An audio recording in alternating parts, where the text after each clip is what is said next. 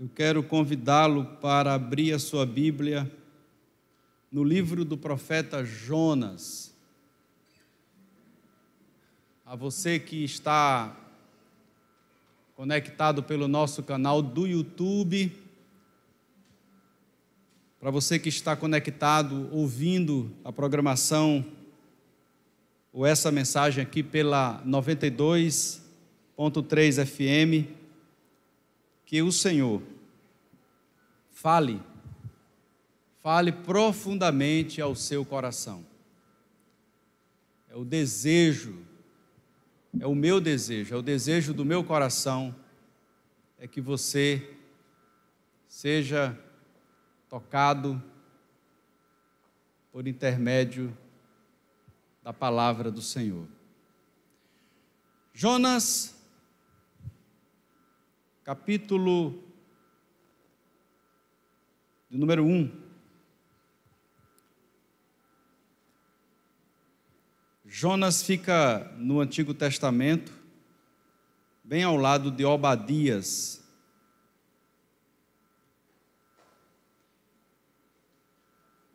Diz o texto bíblico: certo dia, o Senhor Deus disse a Jonas, filho de Amitai: Apronte-se, vá à grande cidade de Nínive e pregue contra ela, porque a maldade daquela gente chegou aos meus ouvidos. Jonas se aprontou, mas fugiu.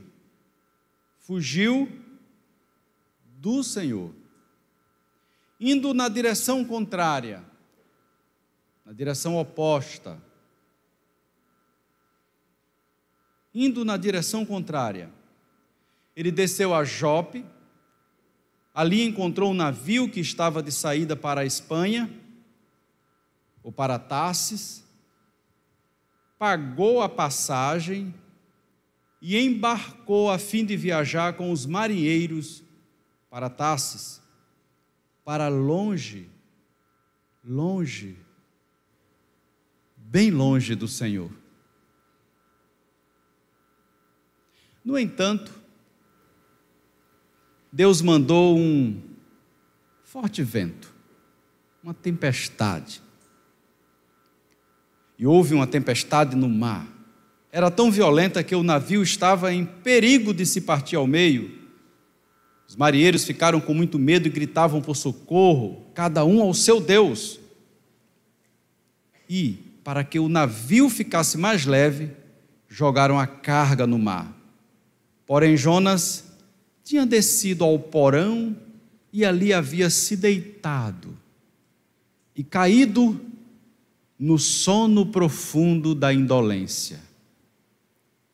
O capitão do navio o encontrou ali e disse: Como é que você está aí dormindo?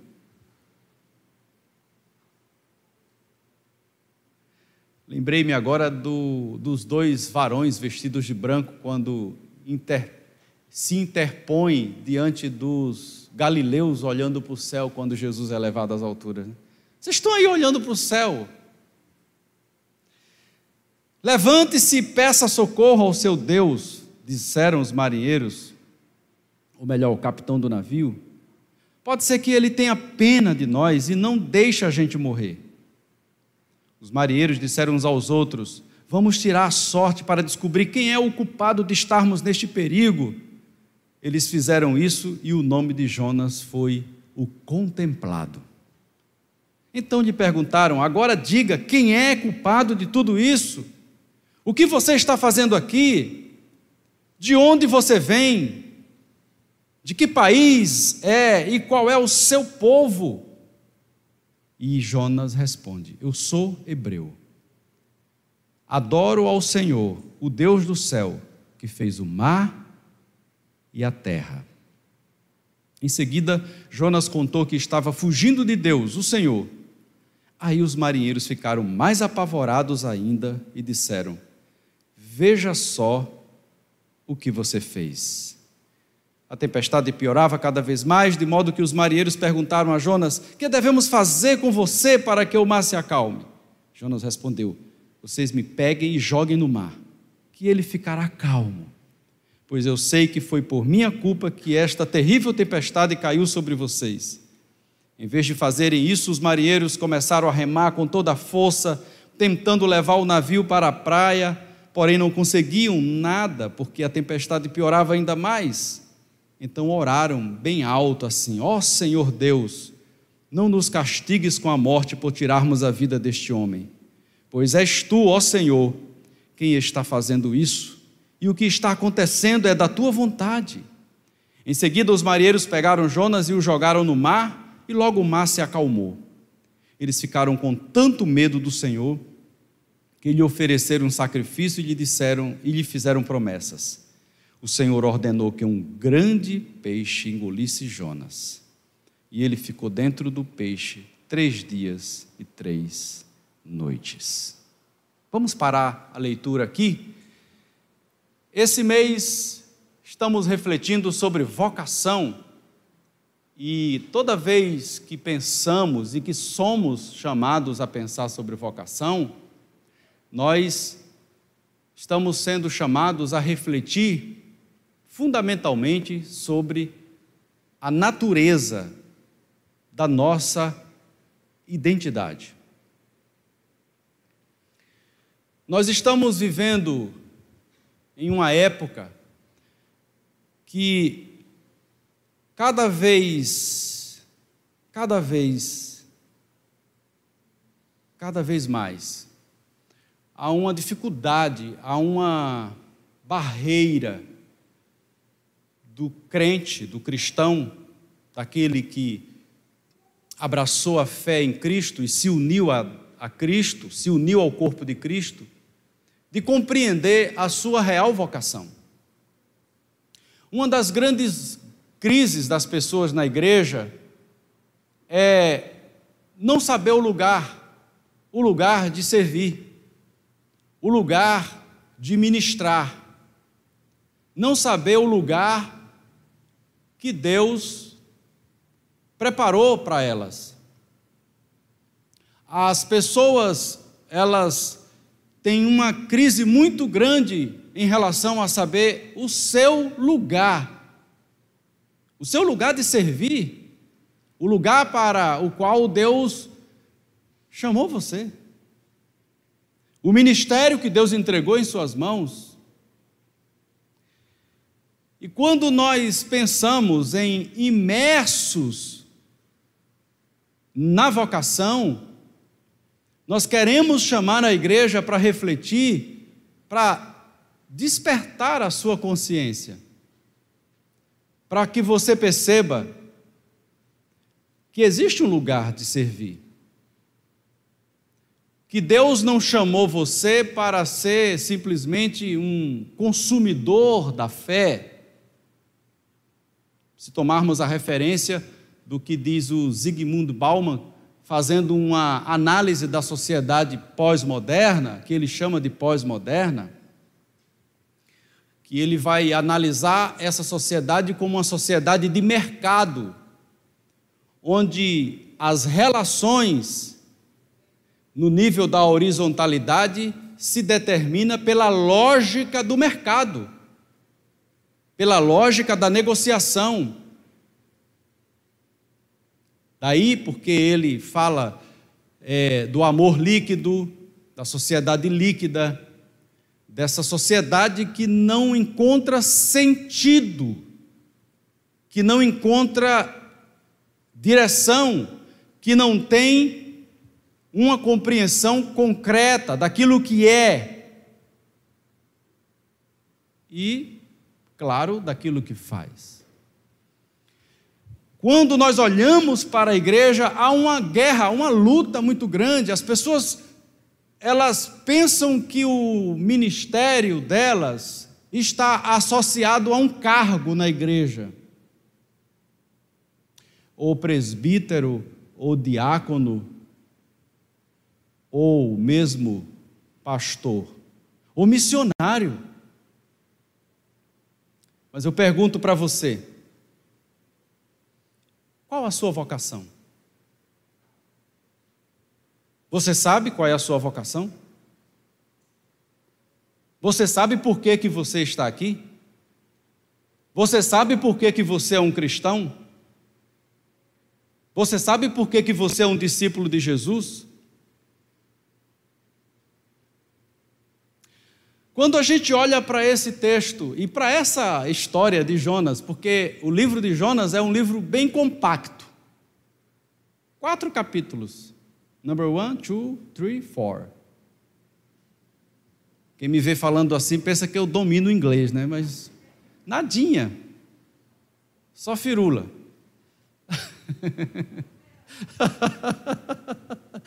Só técnica para segurar você aqui comigo. Quando você lê os quatro capítulos de Jonas, você. é, uma, é, uma, é uma história muito objetiva, muito pontual. É como uma flecha Quatro capítulos. Logo, logo você pensa que a história de Jonas é uma história para. E aí você escuta muito isso, as pregações sobre missões, né? Falando sobre missões, despertamento missionário. Pode ser pregado na perspectiva missionária, sem nenhum problema. Mas a gente, quando olha para o livro de Jonas, a gente faz uma pergunta: que personagem é esse, Jonas? Por quê? Porque Jonas, ele é, se apresenta no cenário da história bíblica como alguém completamente contraditório. Veja, a primeira contradição é que Jonas é um profeta. E o que é um profeta? Qual é a identidade de um profeta? O profeta é aquele que carrega a palavra de Yahvé. É o homem de Yahvé, o chamado Ishi Yahvé, o homem de Deus é o porta-voz, o oráculo de Deus. O profeta não fala o que ele quer. Se você ler, por exemplo, a história do profetismo no Antigo Testamento, que começa lá com, é, em 1 Samuel, você vai ver que a escola de profetas que Samuel vai inaugurar e que se desenvolve a partir do livro de Samuel, é uma escola onde os homens que surgem no cenário, todos eles são porta-vozes de Yahvé. O ministério deles é alinhar o coração do povo sempre na direção de Deus. Mas olha, esse homem que é aqui um profeta, o porta-voz,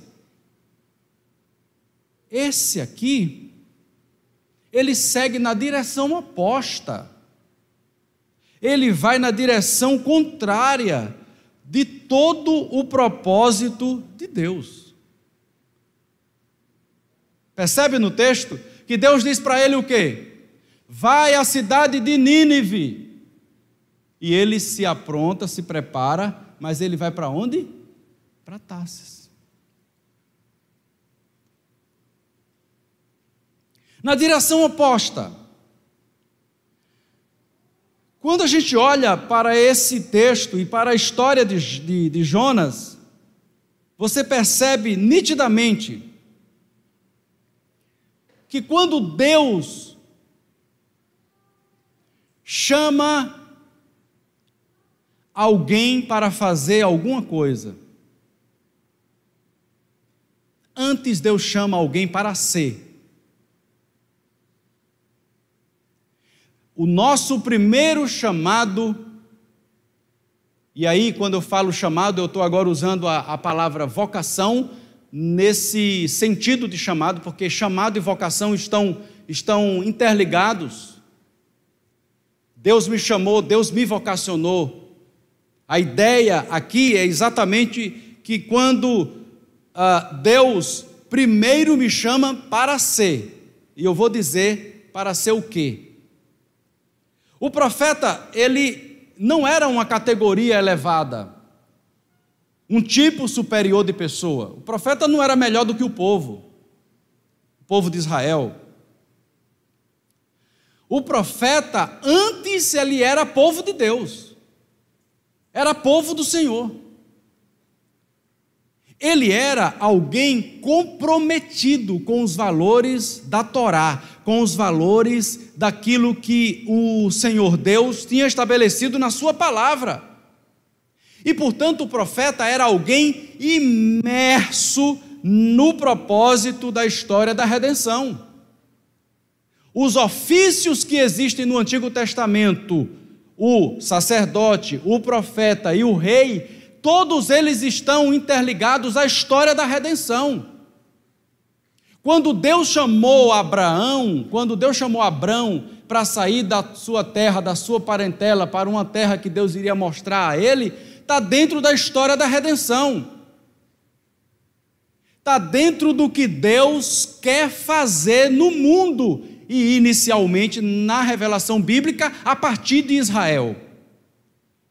Posteriormente, ele vai fazer isso através de quem? Da igreja. Eu vou repetir. Inicialmente a partir de Israel, Deus vai revelar a sua o seu plano de salvação para a humanidade. A partir de Israel, Deus revelava o seu plano de redenção, o seu plano de salvação, de livramento para as outras nações. Mas posteriormente ele o faz através da igreja, do corpo de Cristo.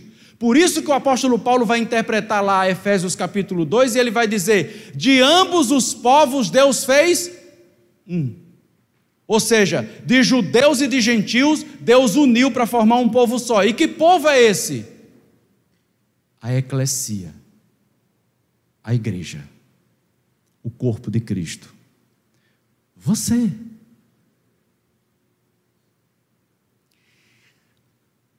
A questão é simples, mas é profunda. Deus nos chama como povo, em primeiro lugar, para ser dele. Se você quer entender a sua vocação, a primeira coisa que você precisa compreender: você pertence a quem? Você pertence a quem?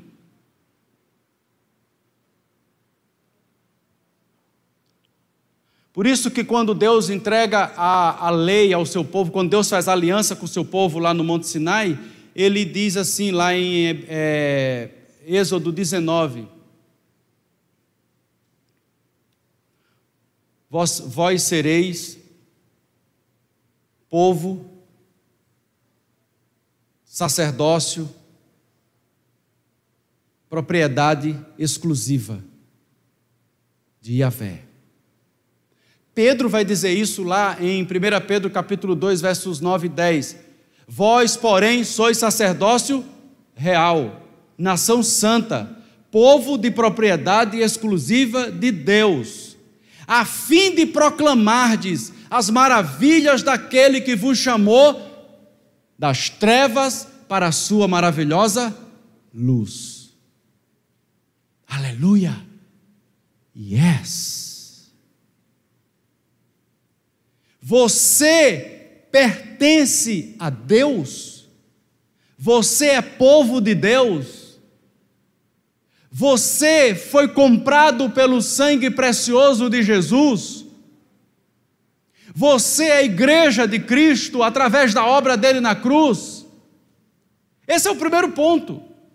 Para você entender a sua vocação, o lugar de servir, você precisa primeiro compreender qual é a natureza da sua existência. E Deus nos chamou para ser seu povo.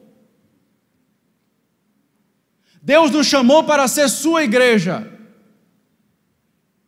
Deus nos chamou para ser um movimento.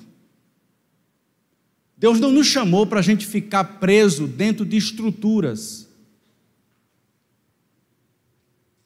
Deus não nos chamou para ficar parados, paralisados. Deus não nos chamou para ficar dando voltas e voltas e voltas e voltas e voltas em torno de nós mesmos.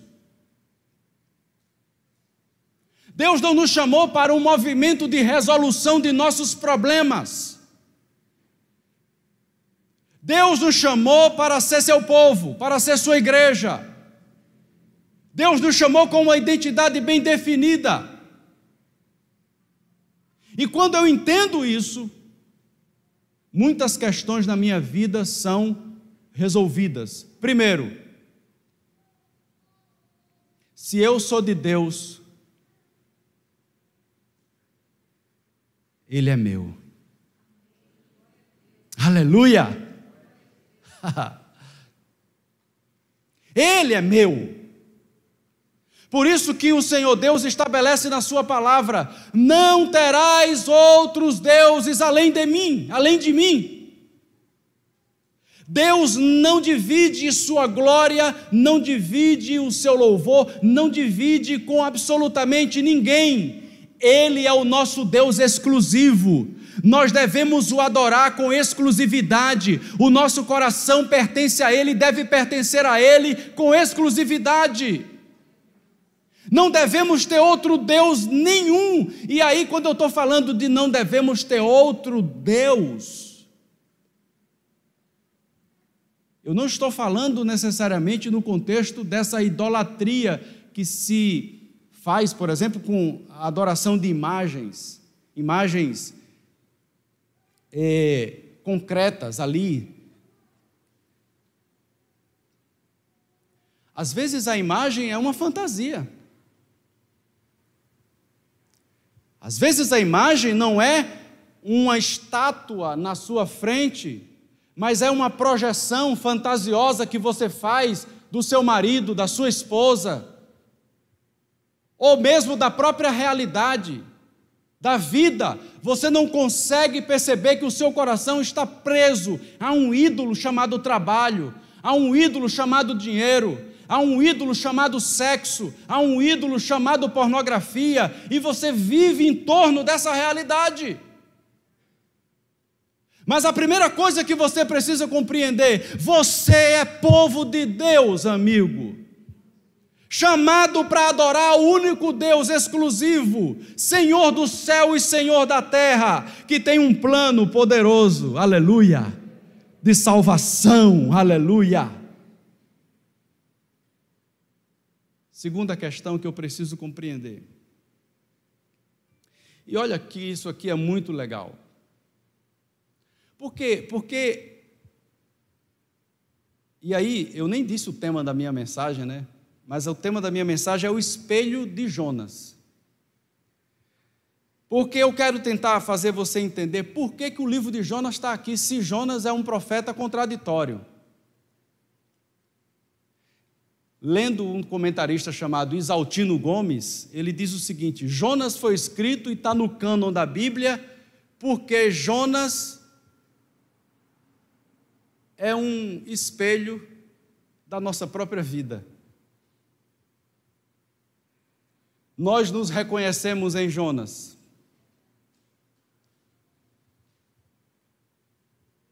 Deus tem um lugar para a gente e a gente vai no lugar oposto que Deus tem para nós. Então o texto está aqui para a gente olhar e nos enxergar. Já que nós não olhamos, não mergulhamos para dentro de nós, a gente sempre mergulha para fora de nós, né?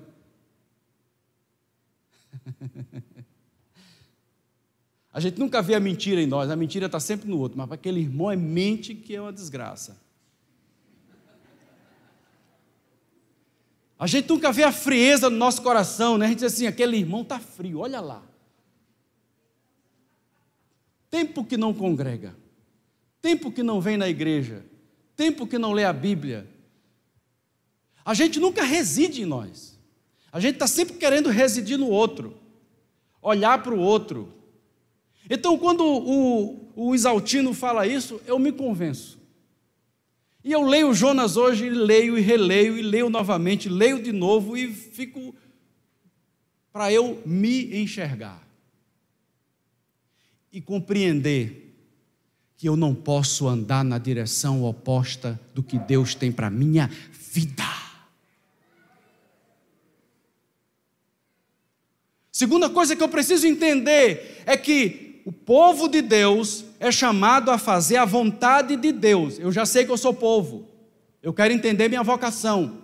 Então eu preciso entender, eu sou povo de Deus. Segundo, eu fui chamado para fazer a vontade de Deus. Meus irmãos, líderes pessoas que estão ministrando precisam compreender que você não é definido pelo título que você carrega. Se você for definido pelo título que você carrega, você está violando a relação e a aliança de Deus. Nós não somos definidos pelo lugar que ocupamos. Nunca olhe para mim, nunca olhe para um pastor, nunca olhe para um líder pensando que ele é definido pelo título que ele carrega. Eu acho muito engraçado que na nossa sociedade as pessoas gostam de apresentar os títulos. É uma coisa tão louca que às vezes o cara está numa discussão com outro e ele quer provar quem ele é, ele diz assim: Você sabe com quem está falando? Aí o cara do lado de lá pergunta: Não, não estou não. Aí diz assim: Quem está falando aqui é o capitão Fulano. Ah, tá. Grande coisa. Como se o capitão definisse o sujeito. Nós não somos definidos pelos títulos que carregamos. Se somos graduados, se somos mestres, se somos doutores, se uh, ocupamos uma posição na sociedade, se somos bons pregadores, se somos bons ministros de louvor, se tocamos muito bem, que tira o, o, o, o suspiro das pessoas. Não! Nós somos definidos pelo que nós somos em Deus, porque nós somos o povo de Deus, porque nós temos uma aliança com Deus, e Deus tem uma aliança conosco, e é isso que nos define, aleluia. Se eu entender isso, eu vou resolver um monte de problema que tem no ministério do louvor da igreja. Eu vou resolver um monte de problema que tem de crise das pessoas em coral, em, em ensaios, em reuniões, em uma série de coisas. Porque eu vou compreender quem eu sou. Mas isso é uma coisa que vai de encontro à cultura, à cultura do nosso tempo. A cultura do nosso tempo quer nos impor Quer dizer que a nossa identidade é definida pela exterioridade, pelo lugar que ocupamos e não pela relação vertical que temos com o Rei de Reis e Senhor de Senhores, com aquele que tem o controle da nossa vida e da nossa história. Precisamos resgatar uma cosmovisão bíblica da vocação, do nosso lugar em Deus. E Jonas se extraviou desse valor. É por isso que o texto começa dizendo assim: Jonas, filho de Amitai, recebe uma palavra de Deus para ir na direção do que Deus está dizendo, e ele vai na direção oposta. Ele perdeu o time. Ele está igual o soldado marchando, mas está marchando errado. A tropa está marchando, a tropa está marchando certinha e tem um soldado da tropa marchando errado. Sei lá, de repente você está caminhando como igreja, mas está todo desalinhado. E é por isso que você não se encontra, por isso que você não se vê, por isso que você não vê o lugar que Deus tem para você de servir. Jonas se entregou ao seu próprio caminho, seus interesses falaram mais alto. Quem anda com Deus e quem quer servir, seus interesses não podem estar mais alto. O que está mais alto é os interesses daquele que nós servimos, daquele que é Deus da nossa vida, daquele, daquele ao qual nós temos uma aliança, daquele que apresentou o caminho para nós andarmos. Comprou uma passagem, embarcou em um navio e velejou pelas águas da fuga. Você já viu gente velejando pelas águas da fuga? Não, não quero envolvimento, não. Pastor, não me chame para nada, não me coloque em lugar nenhum. Eu não quero servir. Eu quero ficar aqui no cantinho.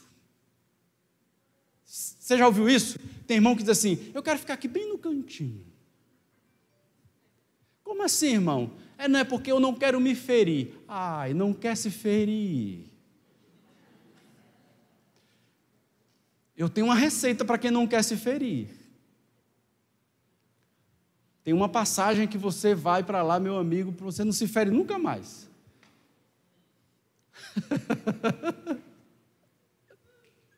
e olha como é a sociedade que a gente vive, né? Ninguém quer comprar essa passagem. Por exemplo, viver é uma coisa dolorosa, cheia de sofrimento, cheia de luta, cheia de dificuldade, mas ninguém quer morrer. Já parou para pensar sobre isso? Ninguém quer morrer, todo mundo tem medo da morte. Meus irmãos, deixa eu falar uma coisa para você nessa hora e falar ao teu coração, meu querido. Deus quer livrar você disso. Deus quer fazer você compreender que você foi chamado, vocacionado para um lugar muito especial. Um lugar de ativação, de ministrar. Você é porta-voz de Deus. Deus colocou em você a sua palavra. Não fuja, não fuja. É perigoso fugir daquilo que Deus quer fazer através da sua vida. Eu vou repetir: é perigoso fugir daquilo que Deus quer fazer através da sua vida. O que Deus quer fazer através da sua vida é muito maior, é muito mais profundo, é muito mais abrangente, vai muito mais além do que tudo que você possa imaginar ou do que você esteja fazendo, ou da forma que você esteja vivendo. O que Deus quer fazer através da sua vida é uma revolução, é um movimento poderoso, porque dentro de você Ele soprou o seu espírito, e dentro de você Ele colocou a sua palavra.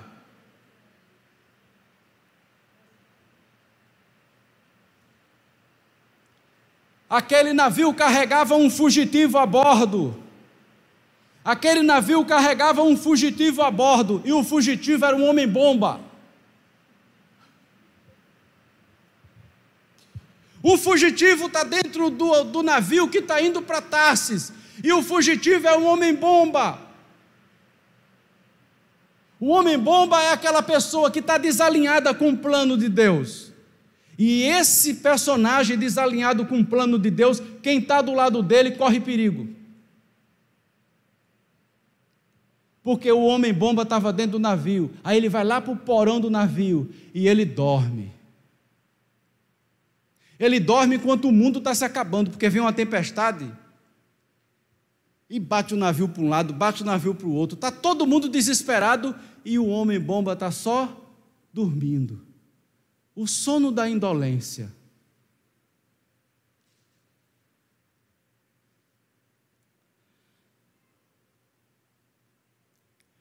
Deixa eu falar uma coisa para você. Você não é Deus. Deus é Deus. Mas você é dependente de Deus. Por que, pastor, que eu sou dependente de Deus? O vocacionado é dependente de Deus.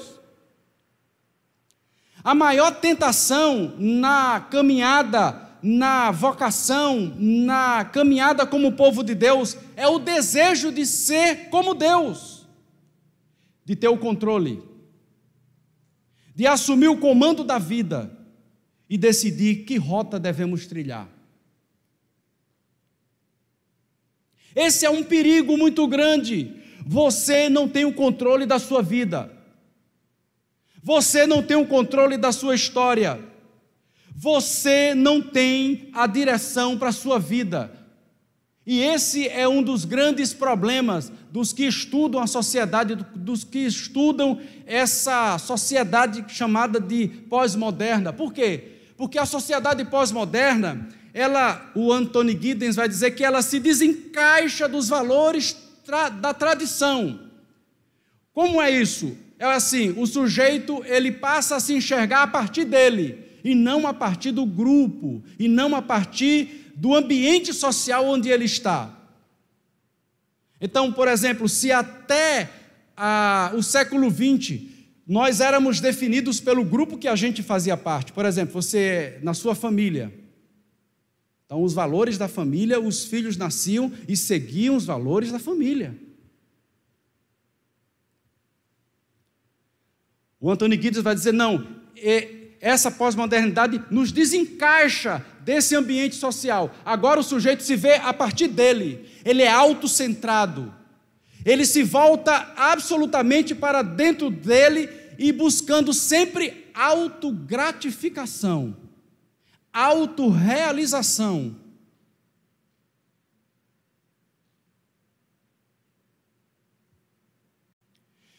Esse sujeito que se volta para dentro dele, esse sujeito que se volta para ele, ele quer ter o controle, como ele liga a TV. Netflix hoje muda de canal. Agora eu vou para o outro, o YouTube, vou assistir no YouTube. Ele tem um controle na mão, pá, com um toque ele vai mudando. Pois é, você consegue fazer isso na sua TV, filho, mas na sua vida não. Na sua vida, quem tem o um controle é aquele que é o Senhor da sua vida, é o Senhor da redenção, é aquele que te comprou para ser dele. E a razão, e isso é tão forte no texto que o Jonas pensou que tinha o um controle, saiu apertando o botão e saiu na sua própria direção. Aí o Senhor Deus levanta uma grande tempestade. Ele está num grande navio, a tempestade é grande, o mar é grande, ele é jogado no mar, um grande peixe vem o alcançar, porque por trás de tudo isso que está acontecendo, tem um grande Deus agindo através dessas, dessas, desse fenômeno para trazer de volta aquele que está desalinhado com o propósito de Deus. Deus tem propósitos maiores para você. Deus te chamou para você ser porta-voz da aliança. Deus disse para Jonas: sai e vai Deus diz para você: sai e vai. Mas você não precisa deixar o seu emprego para ir. E aqui é uma mudança de paradigma, porque durante muito tempo a gente pensou que vocacionado é aquele que deixa tudo o que tem para fazer e vai viver só da obra. Só na obra. É aquele vocacionado ordenado, aquele que vive integralmente dessa tarefa. Não é isso que eu quero dizer. E não é isso que a teologia da vocação fala. A teologia da vocação aponta que eu posso estar no meu trabalho, eu posso exercer a minha vida na sociedade, mas eu carrego dentro da minha vida, eu carrego, eu sou portador da aliança que eu tenho com Deus, e eu devo proclamar isso, eu devo anunciar isso. Eu sou alguém chamado por Deus para ser povo de Deus e para fazer coisas, para anunciar, fora as grandezas daquele que nos chamou das trevas para a maravilhosa luz, aleluia. E dentro, dentro do corpo de Cristo, eu fui chamado para edificar uns aos outros. Eu fui chamado para servir com meus dons. Eu fui chamado para Deus me revelar que eu posso servir no ministério infantil da igreja. Por que, que a gente tem que fazer uma campanha para levantar alguém para o ministério infantil da igreja? Tem alguém que quer vir para o ministério infantil? Venha! A gente faz aquele esforço, venha! Chamando as pessoas para o ministério infantil. Veja, irmãos, Deus quer despertar o nosso coração para entender. Quando nós estamos se movimentando para dentro do corpo, nós devemos saber que Deus tem um lugar para a gente servir quer seja no ministério infantil, quer seja no ministério de mídia, quer seja no ministério louvor, quer seja na visitação, quer seja no grupo pequeno, quer seja onde estiver, eu preciso ser portador da aliança que eu tenho com Deus. E fora, eu preciso carregar a mensagem da cruz. Eu preciso anunciar em Nínive que eu sou portador do evangelho que se a cidade não se converter, a chapa vai esquentar. Amém? Tem gente que pensa que a pregação do Evangelho é só bênçãos. maravilhas. Mas Jesus não falou isso. A Bíblia não fala isso. A pregação do Evangelho é bênção, maravilha, livramento, salvação para quem se une a Cristo, abraça a fé em Jesus. Mas para quem rejeita, a chapa esquenta. Para quem rejeita, a tempestade vai bater a porta. Para quem rejeita, a condenação vai chegar. Nínive era o propósito do Senhor para Jonas. Mas quem é que quer ir para Nínive, né?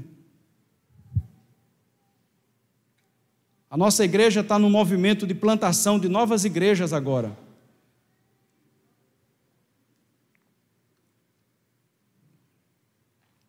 Nós estamos num grupo de estudo da Igreja Nacional e chegamos a uma constatação que muitas igrejas, muitas regiões, ninguém quer mais plantar igreja, ninguém. Nenhum pastor está interessado nesse tema de plantação de igreja. E nós estamos agora em um movimento para plantarmos novas igrejas. É trabalhoso? É. É difícil? É. É doloroso? É. Exige a gente sair da zona do conforto? Exige. Plantar igreja, irmãos, é ir para Nínive pregar o Evangelho. Plantar igreja é a gente sair da zona do conforto. É para a gente ir para anunciar pessoas perdidas, confusas, mas a fuga de Jonas foi geográfica. Isso revelava a fuga da vocação. Ele não queria ir para Nínive porque ele não queria fazer o que Deus o chamou para fazer. Deus o tinha levantado com um propósito: ser povo de Deus e fazer sua vontade. E é esse o princípio regulador na criação e que tinha sido violado pelo representante da humanidade, o Adão. E é isso que eu quero desafiar você aqui nesse culto. Eu quero chamar você aqui nesse culto para você entender isso. Deus chamou você para um movimento, para se deslocar. Um movimento onde você vai exercer o seu ministério. E eu tenho ministério, pastor? Tem. Tem. Qual, pastor? Eu não sei cantar. Eu não sei pregar. Você sabe testemunhar? Você sabe abrir a boquinha e dizer assim: Ô vizinha, Jesus me salvou. Olha. Jesus me comprou. Eu sou dele. E você? Quer ser dele também? É difícil fazer isso.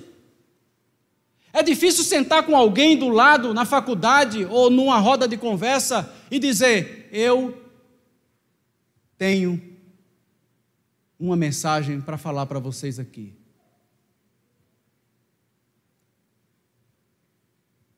E a mensagem que eu tenho é: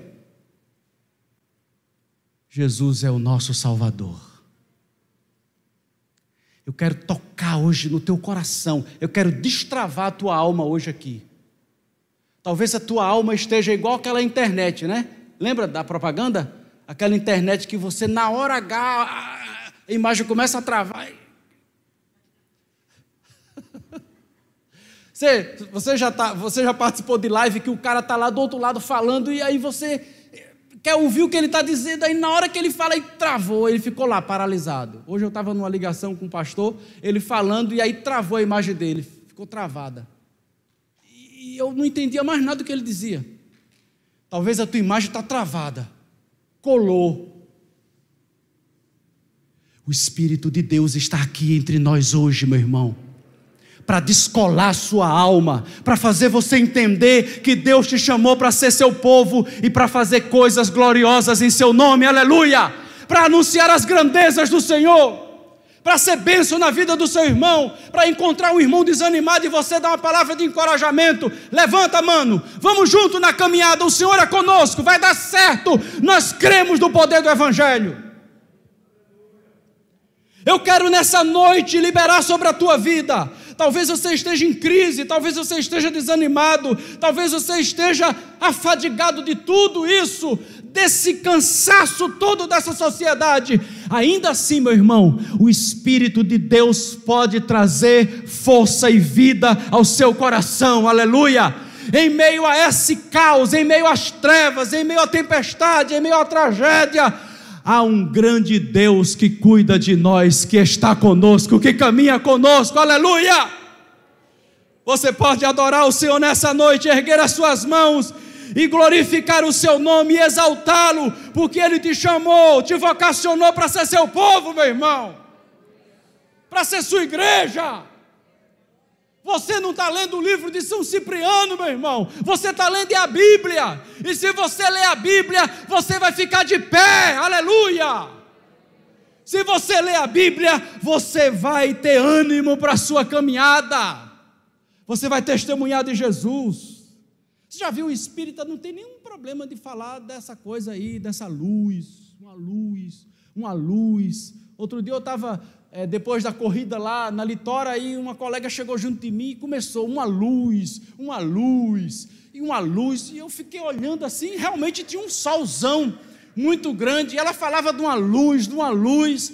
Aí eu interrompi ela para dizer o seguinte: minha irmãzinha, deixa eu te falar uma coisa. Essa luz é Jesus. Malaquias 4,2 diz assim: o sol da justiça nascerá, aleluia, trazendo alegria, trazendo paz, trazendo salvação, aleluia, trazendo força, trazendo graça, trazendo livramento, aleluia. Que você seja cheio do Espírito Santo para anunciar as grandezas do Senhor, para fazer da sua casa um lugar de pregação do Evangelho, para juntar gente em torno de você, para ir até Nínive, pare de fugir, pare de, de ir para Tarsis, pare de pagar esse preço para ser um fujão. Talvez você não esteja fugindo geograficamente, mas está fugindo emocionalmente, está fugindo espiritualmente do propósito de Deus para a sua vida. Mas nesta noite, neste culto, Deus quer alinhar teu coração. O espelho de Jonas quer nos colocar no lugar, quer nos fazer entender que um grande Deus se revelou a nós através de Jesus. Aramaia sude canta basurianda lá, baxérias. Foi o nosso Salvador que se deu por nós. Não para a gente ser um consumidor de fé, não, gente. Eu não estou dizendo que as bênçãos não venham, vão vir. Deus não nos chamou para ficar nessa posição de vitimista na vida. Não, não, meu irmão. Eu sei que a chapa está esquentando, está esquentando sim. Esquenta do meu lado, esquenta do céu, esquenta de todo mundo. Esquenta até do Bolsonaro.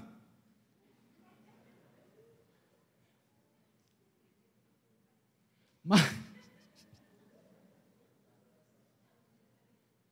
mas você deve entender uma coisa. O Senhor dos exércitos está conosco, nos dando livramento. O cara pensa que aquilo ali é uma história de mito, é uma mitologia. O, o Jonas é jogado dentro do mar. Aí Deus vai dar um assovio. Meu servo, corre lá e busca aquele fujão. Aí vai um peixão lá o cara. Aí Jonas ora profundamente, capítulo 2. Meu servo, devolve esse fujão de novo para ele entrar no caminho agora. Disseram para você que essa guerra toda aí é coisa do diabo, né? Pois é, pode não ser, pode ser de Deus. Para alinhar você, para colocar você na reta. Aleluia. Fique de pé, meu irmão. Deus é Deus. Ele é o Senhor. Aleluia. Ele é o Rei das nações. E nessa noite eu quero orar por você, orar por sua vida, orar para que você saia daqui ativado nesse culto Saia daqui renovado, saia daqui restaurado. Saia daqui entendendo que você foi chamado para servir, que você foi chamado para ser bênção, que você foi chamado para proclamar, que você foi chamado para anunciar. Saia daqui entendendo que você é definido não por aquilo que você faz, mas por aquilo que você é em Deus. Aleluia! Eu quero orar por sua vida. E eu quero convidar você para cantar essa canção, a canção que vai ser cantada agora. E você pode cantar como uma oração, dizendo: Jesus, eu quero, eu quero sair desse movimento em torno de mim mesmo, Senhor. Eu quero ser livre de mim. Eu quero me movimentar na direção do teu propósito, na direção da tua vocação na minha vida.